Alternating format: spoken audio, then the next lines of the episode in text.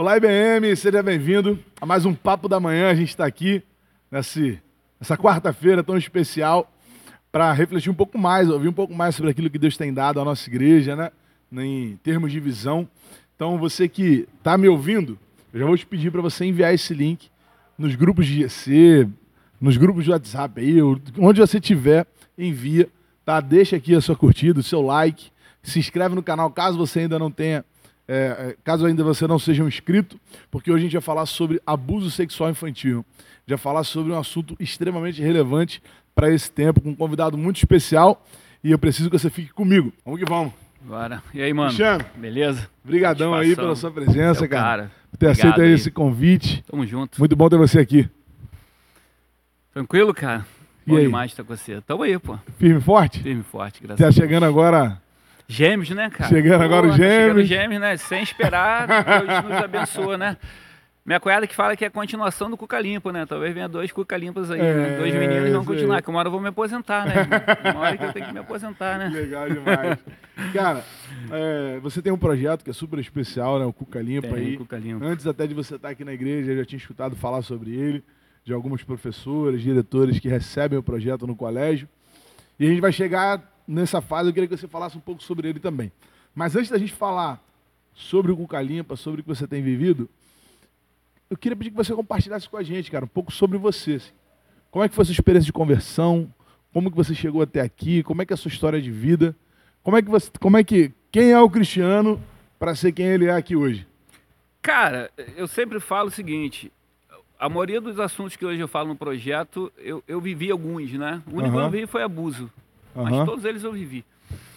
Eu vim de uma família é, estabilizada, né? Meu pai e minha mãe, eu sou filho único, então eu nunca tive uma relação é, ruim com meu pai e minha mãe, pelo contrário, né? Tive um crescimento legal. Só que ah, o processo da, da, da minha infância, cara, eu tinha uma questão muito difícil com a autoestima. Então, autoestima para mim é um problema sério, né? Aham. Eu, eu- eu- eu sou vítima de bullying.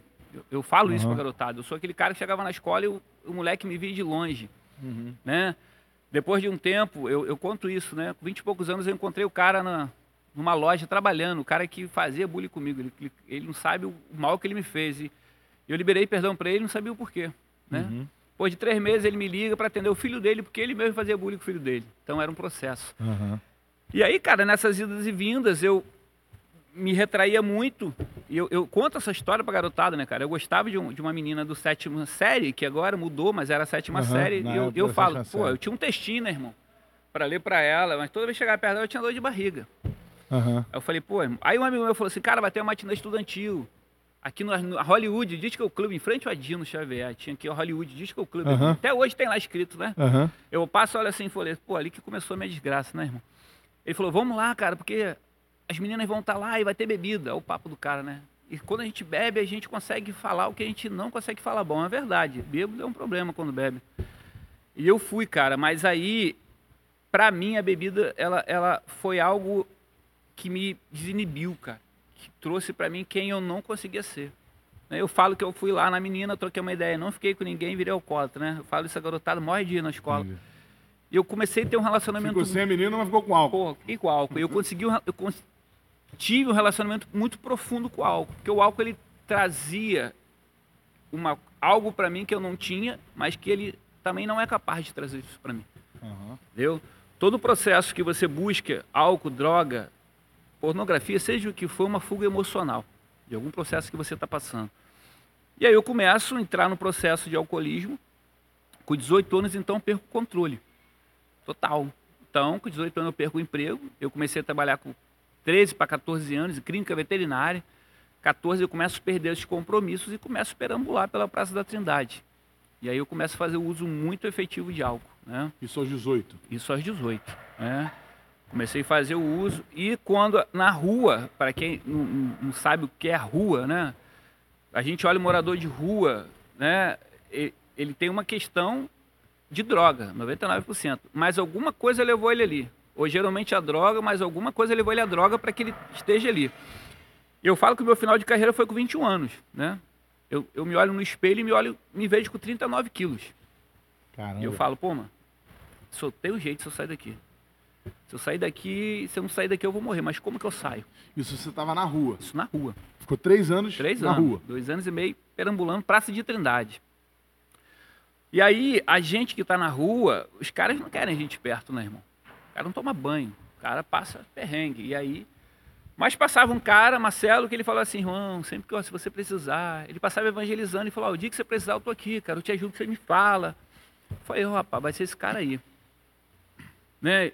Quando os caras que andavam, e eu cheguei no álcool de carro, quando eu falo álcool de carro é porque você, quando não tem dinheiro para comprar bebida, você vai no posto, compra etanol e toma. Esse, esse é o processo. E eu falei, irmão, eu vou ter que sair daqui, eu vou morrer. 39 quilos, acabado. E aí ele passa e me oferece uma ajuda, a ajuda dele, e a forma que ele tinha de me ajudar. Né? E me ajudou. Era me levar na igreja. Eu fui para a PIB de Trindade, né? Uhum. A PIB de Trindade, pastor Edson, até hoje eu lembro pregando, me converti. Pastor Edson, os pastores, né, falei um pouco da minha história. Olha, a partir de hoje todos os seus problemas acabaram, você é uma nova criatura.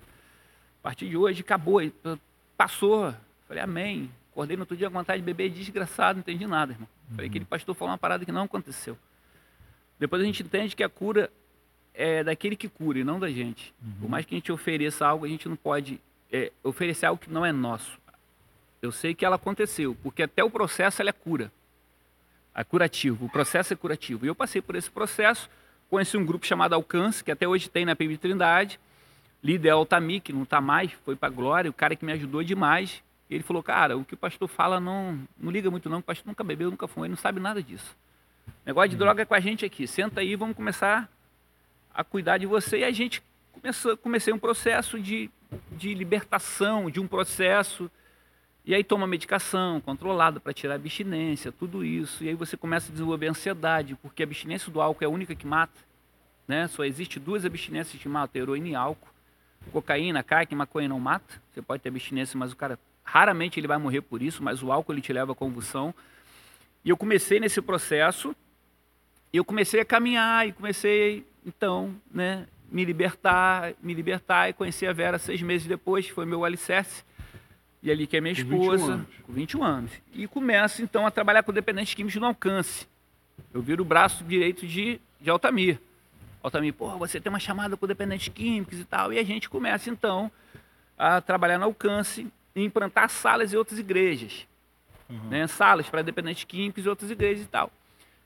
Cara, mas sempre enchendo. Né? Se você tiver aqui uma sala para dependente químico, você enche em dois meses. Isso aqui vai lotar. E eu falava assim, cara, a gente precisa faz- evitar que essa garotada chegue aqui. Como é que eu faço isso? E eu pensei assim, pô, pessoa se a gente for para a escola e eu contar minha história para a molecada, se eu chegar na escola e falar sobre o álcool, drogas, e essa garotada não se envolver com isso, eles não precisarem de passar por esse processo que eu passei, ato preventivo. Aham. O Brasil é muito ruim de falar sobre prevenção. Por isso que você tem campanhas, setembro amarelo para falar de depressão suicídio, maio laranja, abuso sexual, outubro rosa. Você precisa disso para avisar a mulher ou novembro azul ao homem que ele precisa ao médico num ato preventivo. E aí a Deixa primeira muito de tratar a consequência. a consequência. E eu falei, pô, e agora? Começamos a bater de escola em escola, né? Ninguém conhecia a gente, você bate numa escola e fala, ah, tudo bem, a gente queria dar uma palestra pra garotada sobre droga. Quem é? Quem é vocês? Eu não, cara, eu sou um cara da igreja e tal. Pessoal, vamos ver. Se vamos ver, irmão, não acontece, esquece. Aí eu lembro que eu bati aqui no Senza, sendo que era nossa Senhora Aparecida, aqui no Mutondo. Nem existe mais, mudou o, o- o nome, o colégio foi vendido, e tinha graça na época. E aí a gente, ela, não, a gente está precisando de uma palestra dessa. Vamos fazer uma palestra, ai que maravilha e tal. Mas a preocupação dela, você é de que religião? Eu falei, "Não, eu sou evangélico e tal. Ela, poxa, aqui é uma escola católica. Eu falei, não, fica tranquilo, a gente não vai pregar sobre religião. A gente vai pregar sobre. vai dar uma palestra para garotada sobre drogas. A maior preocupação dela era assim: e se esse cara falar sobre drogas? Sobre religião aqui? A gente não falou. Eu falei, Deus, se for da sua vontade que isso aconteça, vai- que aconteça alguma coisa, alguma coisa diferente, que a gente não dê só uma palestra e vai embora. Beleza, damos a palestra, passou uma semana, liga pra gente, olha, vem aqui na escola, teve um problema, eu falei, pô, alguma coisa, será que eu falei alguma coisa? Aí você pensa logo que fez alguma coisa errada. Aham. Porque você já vem com aquela crença de que assim, pô, foi difícil, a gente não pode perder, será que eu vacilei? Chegamos lá, ela falou, ah, veio... aí a mãe tava lá, a mãe com o garoto, falei, pô, o que, que eu falei pra esse garoto? Eu pensando, né? Falei, vou esperar ele falar primeiro. Mas daí falou, ah, queria te agradecer porque meu filho estava fumando maconha. E esse garoto a gente nem imaginava. Ele ouviu uma palestra sua, chegou em casa, conversou com a gente, viu os males. a gente nem imaginava. E a mulher chorando e tudo, eu falei, pô, que bom. Aí lembrei, pô, pedi um sinal a Deus, né? Aham. E esse moleque estava no terceiro ano, ele se formou em Direito. Hoje ele é um dos promotores que ajuda a gente no caso de abuso. Legal. Entendeu? Aí eu falei, pô, esse é o sinal, vamos embora pra escola. Só que o álcool, a droga, eu sempre falo, é, é uma fuga emocional. E Deus começa a levar a gente para trabalhar com crianças se suicidando, adolescentes. E acontece muito suicídio entre adolescentes. Esse ano a gente tem vários casos de suicídio entre adolescentes e professores. Uhum. Ontem eu estava falando com os professores, eu tenho um grupo de professores, e aí, como é que vocês estão? Mal. O pessoal está mal. E eu falei, o que, que eu posso fazer por isso? E aí Deus direciona a gente, era projeto Sinal de Alerta, na época. E aí surge o Cuca Limpa para a gente... Ah, o nome do projeto era era Sinal de Alerta. Surge o Cuca Limpa, que a gente trabalha com prevenção à depressão, suicídio, álcool, depressão, suicídio, automutilação. A gente fala sobre bullying, fala sobre bullying, ah, sobre ansiedade. Aí vem o abuso sexual infantil, Uhum. né? Fala sobre inteligência emocional nas escolas e começa a ser sucesso. Uhum. Começa a garotada a procurar a gente, a gente trazer essa garotada pra gente. Uhum. Então eu fiz parte de uma igreja que terça-feira era lotado da garotada. A garotada ia para lá, onde a gente oferecia atendimento terapêutico para essa garotada gratuitamente para quem não tinha condições. E aí foi, a gente foi, começou o trabalho, e aí, devido à dificuldade de salas, esse trabalho começou a minar. Eu falei, caramba. E aí a gente começou a trabalhar nas, na própria escola, levando o grupo para dentro das, das próprias escolas. A gente escolheu as escolas mais complicadas e a gente começou a trabalhar contra turno. Então a gente levava um grupo terapêutico, que na verdade é um celebrando a recuperação, que a gente deu o nome de, de grupo terapêutico. Aham. E então a gente começou a trabalhar alunos que se inscreviam dentro da própria escola no contraturno. Entendeu? Era, era- porque o Celebrando a Recuperação ele já é para pessoas mais velhas, já? Não, porque o celebrando ele tem uma, tem uma questão religiosa.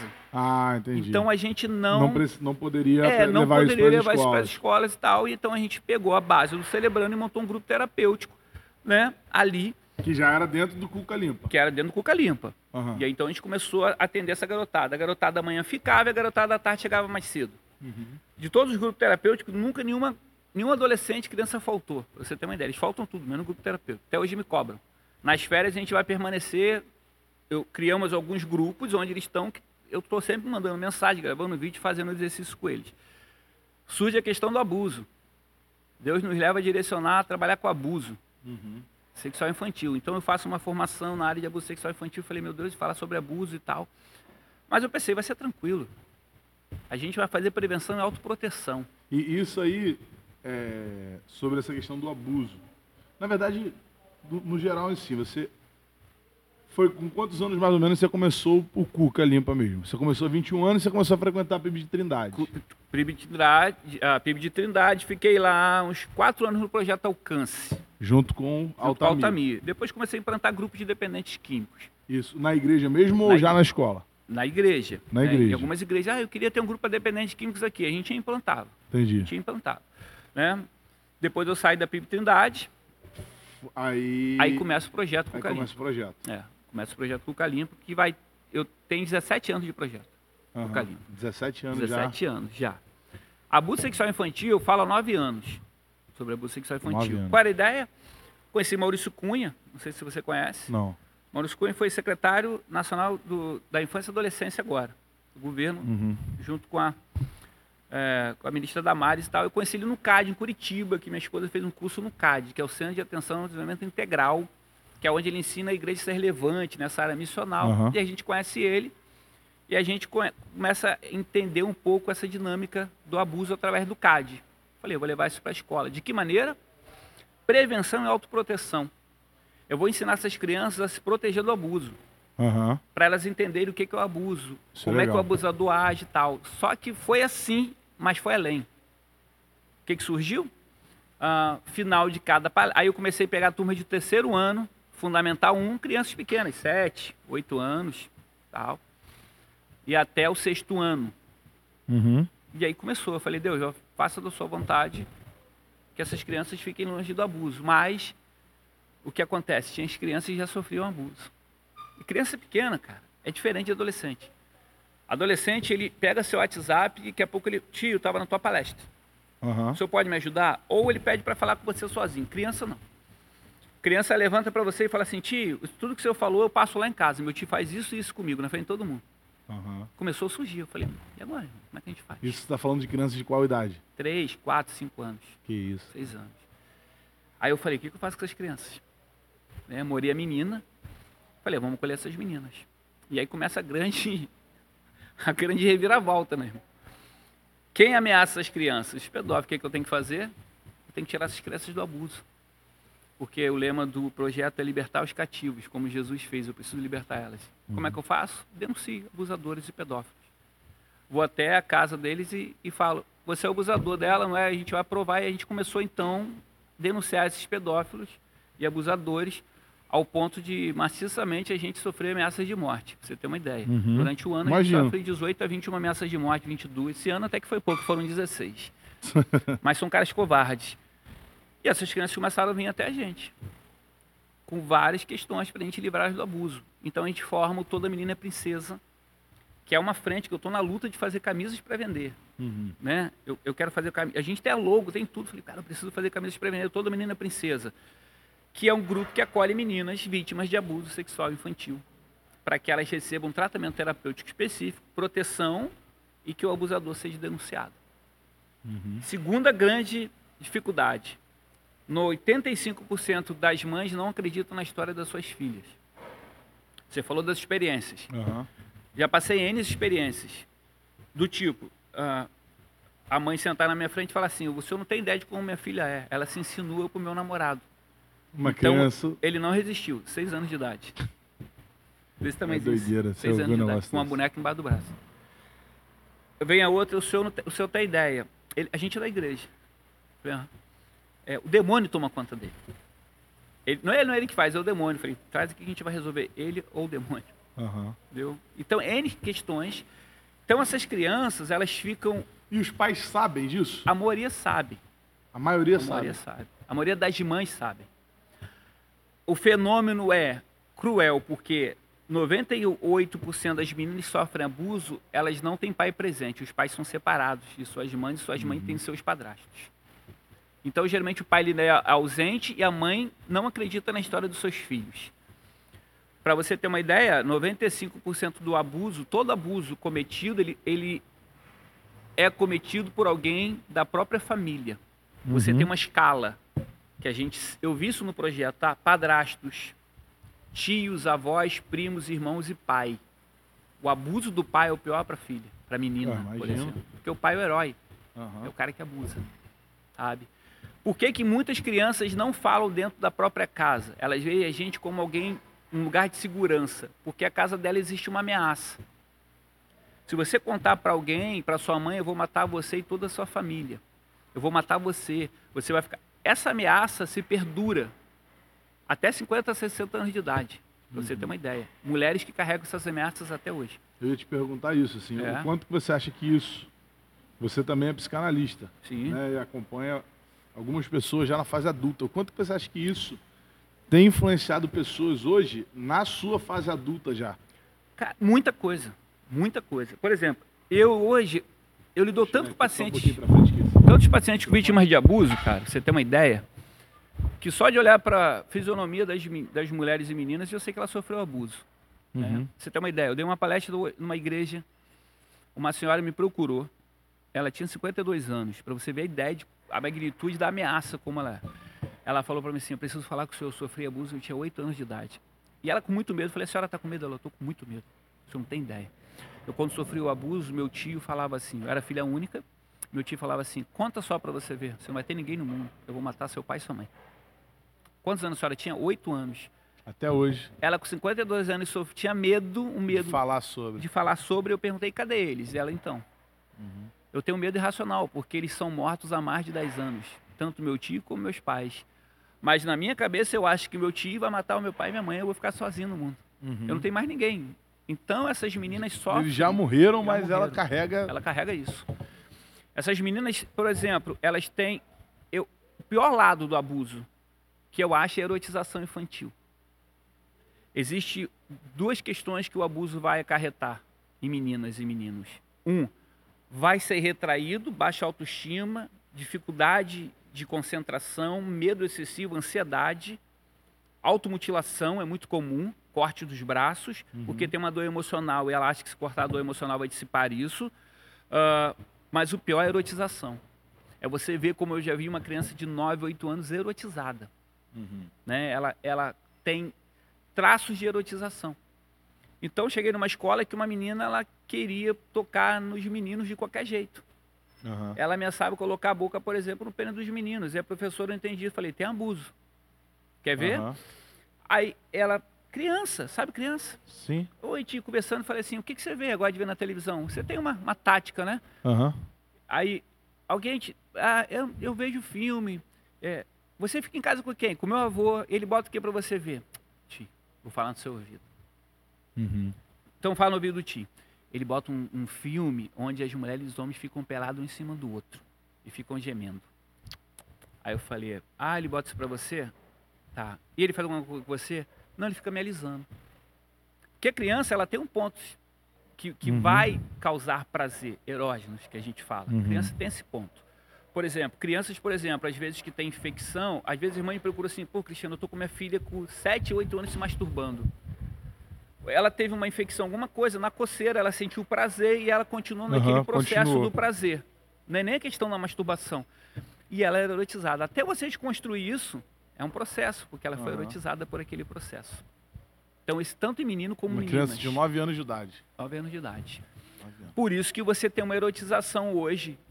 Você chega no colégio, 11, 12, 13 anos, alunos com uma vida sexual que não era para ter nessa idade. Uhum. Sabe? eles, por que, que eles estão assim? Porque a mídia erotiza as crianças e adolescentes. Uhum. E você tem erotização através de cantores, de artistas, de TikTok. TikTok é um problema sério. Instagram é um problema sério. Uhum. E a gente não presta atenção nessas redes sociais. É. Por exemplo, se você. Na pandemia aumentou o caso em 180% de abuso através da internet. A mãe não tinha nem ideia. Eu explico isso para as mães. Né? Você olha o celular da sua mãe, dos seus filhos, olha, se você ver uma foto minha, o que, que você vai achar? Vamos lá, você pegou o telefone de ela, você viu uma foto minha, você não me conhece, o que, que você vai achar? Que é estranho. Mas você pega a foto de um garotinho da idade dela. Normal. O pedófilo nunca vai botar a cara dele. Ele vai pegar uhum. a foto de uma criança e vai se passar por criança. Uhum. Aí eu falo para os pais, você conhece os amigos do seu filho? Você tem que conhecer. Se você é. não conhecer o amigo dos seus filhos, você não você consegue... Você não vai conseguir identificar aquilo ali. Prevenir abuso. Agora, como, como que um pai vai identificar talvez que seus filhos, seu filho ou filha esteja passando por isso. Né? Você falou sobre a mutilação. Quais são os sinais que uma criança pode dar? Ou até aqui na igreja. Sim, sim. Né? A gente, lidando aqui com o Ministério Infantil, a gente recebe 50, 60 crianças toda, todo domingo. Todo domingo. Como que a gente vai. Ó, dessa criança que está sofrendo abuso, ou pode estar sofrendo abuso.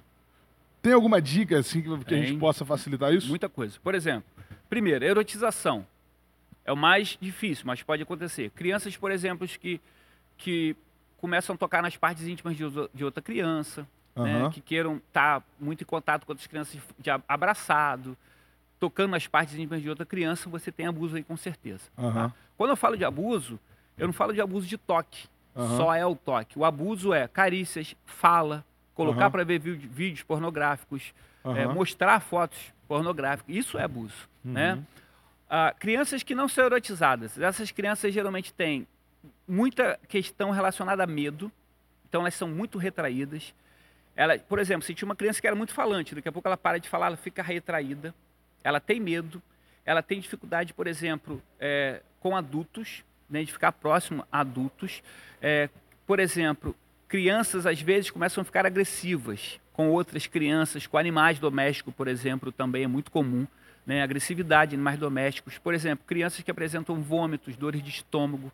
Né? Uhum. As partes íntimas, a mãe tem que observar, o pai uhum. tem que uhum. observar as partes íntimas, se tem algum vermelho, se tem alguma diferença, uhum. tá? seja ela qual for, né? tanto ânus como a vagina. Até se a criança não tiver o seio, tem que observar todo uhum. essa, esse, esse processo. Crianças muito retraídas, muito tímidas, com mudança brusca de comportamento. Tudo isso pode ser. Tudo isso, por exemplo, crianças que não mais que, que não fazem xixi na cama, que passam a fazer xixi na cama, por uhum. exemplo, é um indício. Crianças, por exemplo, que não tinha tanta, é, vamos supor, ela era não era tão criança, ela começa a ter aqueles lapsos de muita infantilidade. Crianças de 10, 11 anos começam a se tornar muito infantis, Aham. muito retraídas, medo de alguém da família especial. Quando vê essa pessoa, ela começa a se retrair, né? É, ansiedade, processo de depressão, isolamento, isso é muito comum em crianças que sofrem abuso, processo de Eu- abuso. du- duas questões aqui que eu penso. Existe uma maneira de um pai tentar prevenir, tentar ensinar o seu filho a como reagir em relação a isso? Tem. Eu sempre falo, como, como que você Prevenir, ó, para não acontecer. Quando eu trabalho autoprevenção com as crianças, eu falo isso. Eu tenho um vídeo interessante. Uhum. As suas partes íntimas é sua, ninguém pode tocar lá, ninguém tem o direito. Eu boto um desenho para eles e explico, ó, é sua, ninguém pode tocar. Ninguém pode colocar a mão lá, Uhum. né? Quer ver coisas que as pessoas me perguntam? Por exemplo, agora estão me perguntando sentar em colo de Papai Noel. Eu, eu particularmente não gosto, Uhum. tá? Criança sentar em colo de Papai Noel. Eu, nada contra o Papai Noel, não estou demonizando o Papai Noel, tá? Aham. Mas alguns shoppings já tem uma cadeira para o Papai Noel para criança. Por quê? Entendi. Porque eu tenho uma paciente minha que sentou no colo do Papai Noel isso há anos atrás e o cara começou a passar a mão nela, ela começou a chorar e a mãe, fica quieta que você vai bater a foto do Papai Noel assim, cala a boca e ela fica Entendi. quieta e E o Papai Noel tava abusando dela. abusando dela. E ela ficou quieta para bater a foto. Ela falou foi, foi a pior coisa que existiu na minha vida. Dezembro é o pior mês para mim. Ela falava isso para mim. Aham. Quando o tio dela colocou ela no colo, que o tio dela começou a passar a mão nela, que ela pensou em reagir, a voz da mãe vinha: fica quieta, cala a boca, porque você precisa ficar nesse colo. Ela não conseguia reagir. Tá entendendo? Uhum. Primeira coisa, diálogo. Eu falo isso para os pais. Como é que é seu diálogo com seu filho? Pai, eu queria te falar um negócio, estou sem tempo agora. Nem fala nada agora. Já vi que é besteira. Aham. Ele não vai te contar um abuso. É. Se ele te contar, pai, quebrei um copo. Como é que pode? Você quebrou o copo. E a... ah! Meu irmão, se você fez Quando for uma estardalhaço. coisa grave mesmo. Meu irmão, se eu fui contar pro meu pai que eu quebrei um copo, ele fez isso. Se eu Aham. contar que sofreu um abuso, pro meu pai e minha mãe, lascou. Porque, infelizmente, 90% das meninas e meninos se sentem culpados pelo abuso que sofreu. Eles carregam essa culpa. Eles acham que foi culpa deles. Acham né? que foi culpa Até porque deles. o abusador fica colocando Fica isso na colocando cabeça, isso né? na cabeça deles. Primeiro momento sente um prazer, entre aspas, a criança, então ela acha que isso foi culpa dela, porque em algum momento ela sentiu prazer. Uhum. E aí, se você brigou com seu filho porque ele quebrou um copo, imagina se ele sofreu um abuso. Então eu falo, vocês precisam de diálogo com seus filhos. Mas não tem. Então a prevenção que eu, que eu, que eu faço, evita esse negócio de selinho. Eu não gosto, eu particularmente. Porque isso condiciona a criança a entender que um beijo de um adulto é algo normal. Tá entendendo? Um beijo de adulto é algo normal. Colo Papai Noel. E ela falou, Cristiano, foi o pior. Então, para quê? Quando você. E ela não quer sentar e você condiciona ela a sentar, é pior ainda. Uhum. Porque quando o adulto chamar ela não quiser, ela acha que tem que estar condicionado a sentar, porque o pai vai punir ela de qualquer maneira. Então você tem que pegar seu filho e conversar com ele sério sobre isso, sobre abuso sexual infantil. Olha, suas partes íntimas são suas partes íntimas. Uhum. Ninguém pode tocar aqui. Evita, por exemplo, numa Isso pode ser falado até no banho, né? no banho, Por exemplo, tá dando banho na criança, uma já vai... coisa que eu sempre falo, quantas pessoas convivem com seus filhos? Ah, Cristiano, 10, mas nem todas precisam tocar nas partes íntimas dela. Uhum. Tá entendendo? Quando você tem muita gente tocando, é um problema. Não que elas vão abusar, mas é muita gente tocando. Então, para Aham. a criança, ela acha que várias pessoas podem tocar. Geralmente a mãe ou só o pai, Uhum. né? Então aqui, só o pai e a mãe tocar, ninguém pode tocar. Mas se acontecer, você tem que falar com o papai e a mamãe, nunca vai brigar com você. É. Eu tenho que proteger você do abusador. Existem pessoas mais. Existem pessoas assim. E aí você tem que condicionar a criança a ter total confiança em você. Para que quando aconteça, ela te fale Tem abertura para falar. abertura para falar. Porque a criança e o adolescente por si só, a curiosidade é muito difícil. Quando eu falei da internet, o fenômeno cresceu muito. Como é que o fenômeno da internet é? Quase ninguém sabe. O pedófilo ele vai, ele pega uma foto de uma criança e aborda essa criança em jogos online, de múltiplos jogadores, redes sociais, tudo bem, estou jogando. Para a criança, ela está jogando com alguém da idade Uma dela criança. criança. E a menina chega e fala assim: tudo bem, eu sou fulana, começa a pegar uma amizade. E se você pega uma criança com baixa autoestima, ela está com a estima baixa, que ela não tem diálogo, que ela não ouvida dentro de casa, que ela não é acolhida dentro de casa, ela vai buscar acolhimento fora. Uhum. E aí, quando ela vê uma amiguinha que dá atenção a ela, ela cria uma amizade. Já viu que criança cria amizade muito rápido? Aham. Tem uma paciente minha que era assim. né? O abusador mandou para ela assim: Eu tenho muita vergonha no meu corpo, porque eu não tenho seios. Como é que é seu corpo? Ah, eu queria ser tanto igual a você, eu não tenho seios, eu sou magra, eu sou aquilo. Manda a foto. E ela mandou. Hum. E ela mandou. E ele foi se revelando, foi se revelando. Falou, você estuda onde? Ela estudava num colégio onde era uma área de risco. Aham. E a sua casa era mais área de risco ainda. E aí eu falei assim, o que... aí ela falou assim, quando eu falei isso na palestra, essa garotinha levantou e falou assim, tio, tem um homem desse no meu celular. E eu não sei como me livrar dele, o que, que eu faço? Aham. Ele já se manifestou ao ponto de falar assim, mostrar a cara dele e falar assim, olha só, gravou um vídeo para ela, eu não sou criança nenhuma, só que eu tenho suas fotos todas aqui. Se você não fazer o que eu quiser, eu vou pegar essas fotos Aí e vou começa a ser a, a chantagem, É né? chantagem. Chamei a mãe e o pai, a mãe, meu Deus, eu nunca imaginaria isso. Falei, mas era para imaginar. Como é que você tem um filho pequeno e você não olha o celular dele? Que essa aí, a questão é o acompanhamento, né? Como é que você tem uma filha pequena e ela tem um celular e você não olha o que ela está fazendo no celular? Porque hoje você tem o PSAF, que é um, um dispositivo que você coloca para evitar páginas de pornografia, porque vai aparecer. Uhum. Tá, vai aparecer lá, né? Então, essa garotinha chegou, eu falei pra mãe dela assim, olha, ele só não aconteceu o pior porque tinha um tráfico aqui, tá? Se não é uma área de tráfico, ele estava na tua porta. E aí identificou. Era um técnico de informática que morava no Fonseca, casado, diácono de uma igreja com dois Que filhos. isso, cara. Quando a gente chegou lá, começamos a trabalhar o cara e pegamos o cara e o computador ele tinha várias pornografias infantis. E aí eu olho, e aí? Quem vê cara não vê pedófilo. Uhum. É o cara acima de qualquer suspeita. Na tua igreja pode ter um. Uhum. Eu falo o seguinte, se um dependente químico chegar aqui, a gente fala assim, pô, esse cara tá ruim, né? Pô, tá bêbado, bota ele sentado aí. Mas o pedófilo, amigo, ele não tem cara. Ele tá ali. Não tem cara. Não tem cara. E aí você tem que estar atento a tudo e a todos. Por quê? O diálogo com seu filho é, é- é imprescindível. Ele tem que te contar tudo o que acontece. Mas se você o repreende porque quebrou um copo, ele te conta. Esquece. Mas e assim, e, e vamos botar na gente como igreja, né? Tanto no nosso ministério infantil, como na nossa igreja de maneira geral, GC, os líderes de GC. Como que a gente faz para dar essa abertura para alguém abrir isso pra gente e abrindo, como proceder? Uhum, Porque você está falando que a, ma- muitas, a maioria das mães sabe, uhum, né? Às vezes é conivente com aquilo, permite aquilo. uhum, uhum. Por que permite? Acho que as- algumas acho que até por medo também, né? É, quer ver? Uma escala porque permitem. Primeiro que precisa do companheiro para sobreviver. Se ele Uhum. for embora, Dependência financeira. dependência financeira e dependência emocional. Entendeu? E eu peguei uma menina agora muito, muito triste, 14 anos, com anúncio no site pornô. Anúncio em, em prostituição. Se você olhar, você sabe que ela não tem 18 anos, apesar de estar 18 anos lá. Aham. E eu falei pra ela, você nasceu pra isso. Mas puxa a história dessa menina. A mãe dela prostituiu ela com 10 anos, trocava ela por droga. De 10 anos ela aprendeu. Como é que você trabalha isso? É um processo de desconstruir aquilo que ela aprendeu. Erotizou, ela ganha dinheiro, tudo aquilo. E aí eu falo, só Jesus para mudar a vida dela. Parâmetros dentro da psicologia você pode ter? Pode, mas só Jesus. Uhum. Essa é a ideia do projeto. Vou te falar, é muito difícil uma mulher talvez chegar num, num lugar e falar, Aham. porque ela tem muita vergonha. A primeira questão, se eu falar e as pessoas comentarem isso, é muito difícil.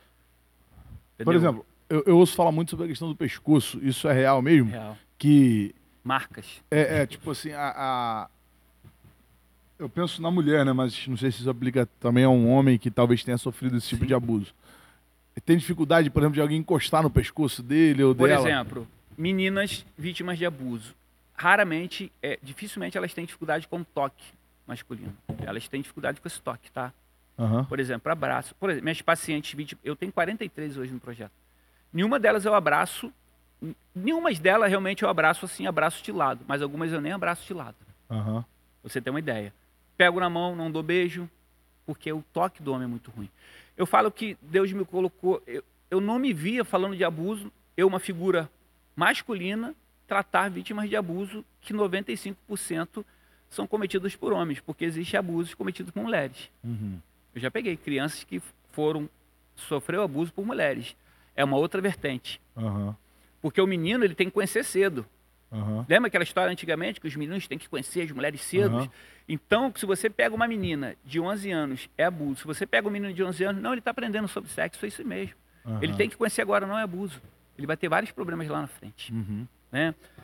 Pessoas que têm problema com toque, isso é muito comum, tá? Tanto meninos como meninas, tá? Pessoas que, por exemplo, não gostam de abraço, beijo, a figura masculina. Eu tinha uma paciente minha, por exemplo, que ela usava as roupas mais largas possíveis. Sabe aquelas calças tactel largona, brusa largona, tudo assim. As pessoas tinham uma ideia assim, não, ela usa isso porque ela gosta de roupa de homem, talvez ela é a questão da sexualidade dela. Não, ela falou, não, eu sou hétero. Uhum. Eu não tenho problema nenhum com sexualidade. A questão era querer se esconder. Só que o que acontece? O meu tio falou que só abusou de mim porque aparecia a curva do meu, do meu corpo. E eu, a curva do meu corpo pode aparecer, não. Porque se aparecer, eu vou sofrer abuso. Então não pode aparecer. Ela colocava aquilo para proteger a curva do corpo dela. E aí, como que a gente daria abertura para uma criança dessa falar com a gente? Então, é uma relação de, de, de, De confiança. de confiança. E vou te falar, você precisa tocar no assunto. Ela vai Aham. falar. Raramente pode acontecer, mas raramente, numa lição bíblica, que você não exponha isso, ela falar. Ela fala. Eu tive numa igreja próxima a gente, Uhum. Bíblia Trindade. Uhum. Fui dar uma palestra sobre abuso sexual infantil. Apareceram dois casos.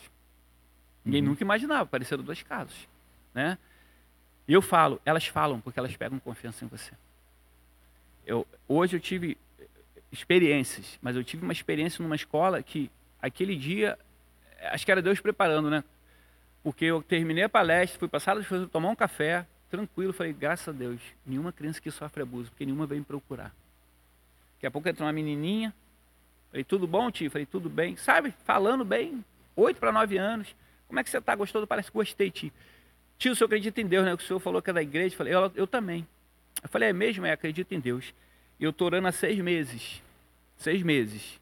A minha tia me leva para a igreja, eu estou pedindo a Deus há seis meses para me livrar do meu padrasto que abusa de mim todos os dias. E hoje ele mandou o senhor aqui para resolver isso. Falei, e agora? mano?" Falei, o tio vai resolver. Tio, tem que resolver, irmão. Aham. Sua resposta de oração para aquela menina. Vou falar o que para ela? Entra de favela dentro, irmão, para resolver aquilo. E resolvemos. Então, eu- diante de injustiça e do pecado, do, o, o pecado do outro não pode afetar o outro. Uhum. Falo isso. E aí eu, eu tive uma experiência 22 de setembro, 21 de setembro, eh, feriado de São Gonçalo, garota chorando, chorando 13 anos. Falei, o que, que foi? Ela, dei feriado, você não tem ideia. Para alguns alunos, o melhor lugar é a escola, que é a casa Tem do inferno proteção, né? tem proteção. Ela falou, mãe, é feriado, tio. Eu falei, você não gosta de feriado? Pra nada, ela não. Minha mãe é diarista, ela vai trabalhar amanhã o dia todo. Meu padrasto vai ficar abusando de minha mãe o dia todo, como ele sempre fez. Falei, desde que dia? Desde os 8 anos de idade. Falei, você tem quanto? 13. Há 5 anos, ela vai acabar hoje. E fomos lá. Pessoal, pô, você não tem medo de morrer, não? Tenho. Mas eu creio em quem me chamou para fazer a obra. Uhum. Se eu morrer, eu estou fazendo a obra, não estou preocupado. Eu não estou preocupado com a morte, eu sei para onde eu vou. Eu sei Uhum. que os meus vão, vão serem cuidados. Que Deus me prometeu isso. Agora, eu sou resposta de oração para esse, esse pessoal. Por isso que eu falo, igreja, é importante você ter, por exemplo, uma palestra para garotada sobre homossexual Sim. infantil. Né? A igreja, às vezes, tem algumas dificuldades de, de falar assim, ai, vamos, vamos mexer. Tem que mexer, pô, a gente tem que descobrir Uhum. a gente traz libertação para essa garotada. Então o abuso, ele hoje tem- é muito em alta. Está tá muito em alta, está acontecendo muito. A internet possibilitou essa coisa do abuso online. Né? Eu vou te falar, e você tem que acompanhar, não adianta só conversar. Nos Estados Unidos fizeram uma pesquisa. Os caras criaram um perfil, fake, chegou para os pais e falaram, olha, a gente vai aliciar o seu filho, vai aliciar a sua filha, e vamos ver como é que eles se comportam conversa com eles uma semana antes para eles não darem atenção estranho e nem entrarem em carro de estranho nem em casa de estranhos. Fizeram com duas meninas e dois meninos. O que, que aconteceu? Todos eles foram para a casa do estranho e todos eles entraram na casa de um estranho. Está no YouTube esse vídeo. Uhum. Quando, quando chegaram na casa do estranho, o pai estava lá, o pai, o que você está fazendo aqui? A garota começou a chorar. A gente não conversou? Não adiantou só conversar. Tem que acompanhar. Eles acham que não vai acontecer, tem que acompanhar. O E- abuso é e, algo assim, terrível. como que a gente procede? Né? Identifiquei, confirmei, onde eu denuncio? É numa delegacia comum? Tem uma Delegacia- delegacia específica? Você pode ir na delegacia comum, mas geralmente vai cair o processo para a delegacia de especialidade de atendimento à criança e adolescente. Aham. Né? Aí você já pode fazer uma representação do Ministério Público também, que ele vai agir e conselho tutelar. Tá? E aí começam-se os processos dessas demandas aí. Né? E aí ele vai ser chamado, vai ser vai ter a cariação, vai ser tudo isso, e você acompanha a vítima. Nesse processo tem que acompanhar a vítima.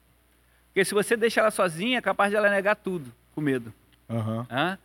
E aí começa o processo. Porque de- a pessoa de- vai, começar, vai continuar. vai continuar ali, entendeu? E trazer essa criança pra gente e falar pra você, tá com a gente a partir de hoje. Se você tocar de novo, o negócio vai ficar estreito. Uhum. Então a gente tem que entender que, que eles precisam de, de ajuda, né? Eu tô, eu tô, eu, agora em janeiro eu lanço uma mentoria Uhum. para pais sobre abuso sexual infantil, prevenção e autoproteção, como você agir, como prevenir, táticas de prevenção, como falar, como a, acolher crianças vítimas de abuso, como proceder, porque eu tenho muito hoje pacientes adultos vítimas de abuso que até hoje não se, se Uhum. recuperaram. E carregam isso pro resto da vida. cara. Mulheres, por exemplo, que né, são casadas com uma pessoa super de boa, mas que nunca tiveram prazer numa relação, Uhum. porque o abuso inibiu isso. Uhum. e nunca falou também, que sofrem medo, que tem medo até hoje de alguma coisa, né? que tem dificuldade de perdoar. Eu falo para as meninas lá do nosso grupo, vocês precisam perdoar. Elas, calma, perdoar não quer dizer que você tem que conviver. Perdoar você liberar o outro, Uhum. para que você viva, senão você vai ficar preso à vida dele, a- na vida dele. E aí ele vai te carregar junto. Esse é o processo mais difícil. Mas é prevenível. Né? Assim, às vezes as pessoas, isso não vai mexer, não. Não, isso não vai mexer.